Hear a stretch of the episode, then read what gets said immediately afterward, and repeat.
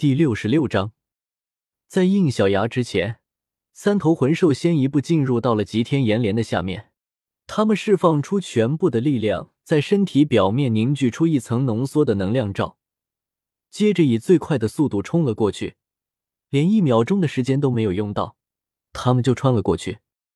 但就在这一秒不到的时间里面，他们身上那用全部力量凝聚而成的能量层就这么被消耗掉了。